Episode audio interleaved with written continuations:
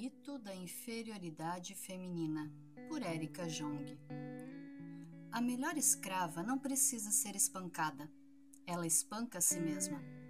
Não com um chicote de couro ou com um bastão ou varinha, não com um porrete ou um cacetete, mas com um fino chicote de sua própria língua e o sutil espancamento de sua mente contra sua mente.